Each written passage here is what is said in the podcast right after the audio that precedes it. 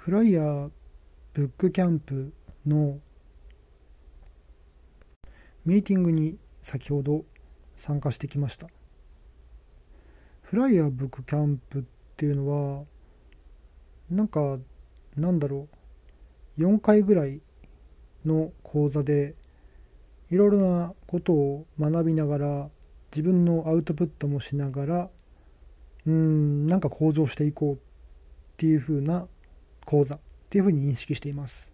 すごい解像度が荒いですけどね。まあそのぐらいの認識でそもそもフライヤーっていうサービス主には読書のあの聞く読書ということでん？そのキャッチフレーズは違うサービスかな？まあいいんですけども意味合いは同じなので、えー、本の要約を聞いてそこから学ぼうっていう風なサービスがフライヤーですね。以前使っていましたけれどもちょっと合わないようで本の要約を機械的な音声で読み上げることでなかなかあの自分としては頭に入ってこなくてうんちょっと合わないなと思ってあの使ってませんでしたね。ただ今回渡辺幸太郎さんの講座ブックキャンプがあるのでそれちょっと面白そうだなと思って、まあ、参加するかどうかの説明会に先月か先々月か先月かな参加しました。でお昼の会だったんですけどもそれを聞いたら思いのほかうん面白そうと思えて加えてなんかすごい巡り合わせなんですけれどもなかなかあの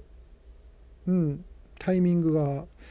うんなんだろうなそういうもの催しがあっても参加できる機会ってほぼないんですけどもたまたまその会議中会期4回の会の4回中3回は、うん、これはいけるぞっていう日程感でした。ただ4回目は一番多分大事なアウトプットが多い場だと思うんですけども、うん、ちょっと参加できないかもしれないな耳だけかもしれないなって危惧はしてるんですけどもただそれでも4分の3いけるっていうことってまずないのでこれはもう参加しろという何かのあれなんだろうなと思って参加しました、まあ、の説明会も面白かったですね。で今日あのなんだろうな使い方説明も含めたミーティングの会ででいろいろなんかうーんそのメンバーというかラボラボメンバーっていうんでしたっけ？なんかその会員になっている課金の会員になっていると特典としてそのポッドキャスト的に過去のいろんなあの知識人の方々今有名な方々の話を聞けたりとかであとはパーソナリティそういった有名な方々が読書をテーマに話している会に一緒に参加して場合によっては質問をしたりできるとかそんな場もあったりあとクラブ活動っていうことで勝手に自分たちでテーマを決めてうーんまあメンバーたちと一緒に何かをしていくっていう会もあったりしてでまあポッドキャスト的な感じなのとイベント的に参加するっていうのは、まあ、ありがちな話かもしれないけどまあ面白い話なんでしょうけども3つ目のクラブ活動クラブが面白いなと思いました。っていうのもいろいろあるようでそれこそ中国思想を考えるみたいなテーマで、えーえーと、運営の方の方で作っているっていうのもありましたしなんかそれ一個でもかじってると参加できる気がしてちょっと面白いですよね。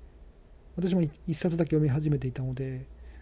ちょっとそれが面白そうだなっていうのとあと積んどく解消市場命題ですね。市場命題。積んどくを解消するのは。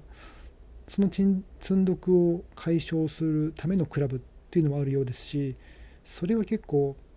やることによってかなりお尻を叩かれるんじゃないかなと思ってうん面白そうっていうか、うんまあ、プレッシャーをかけてもらえそうっていう感じで面白いかなと思いました。ただまあ渡辺幸太郎さんの講座が終わったら続けるかどうかなかなかお値が張るのでまた考える必要があるとは思っています。ただ少なくともその終わるまでは積極的にちょっとまあ普段聞いているボイシーとかポッドキャストとかをちょっとうんセーブしつつもこの flier のサービスを聞くという度合いを高めようかなと思いました。ということで今回は flier book camp の説明の会ミーティングがあったよということでいろいろ聞いたら面白そうなサービスがあったなっていう話をしました。それではまた。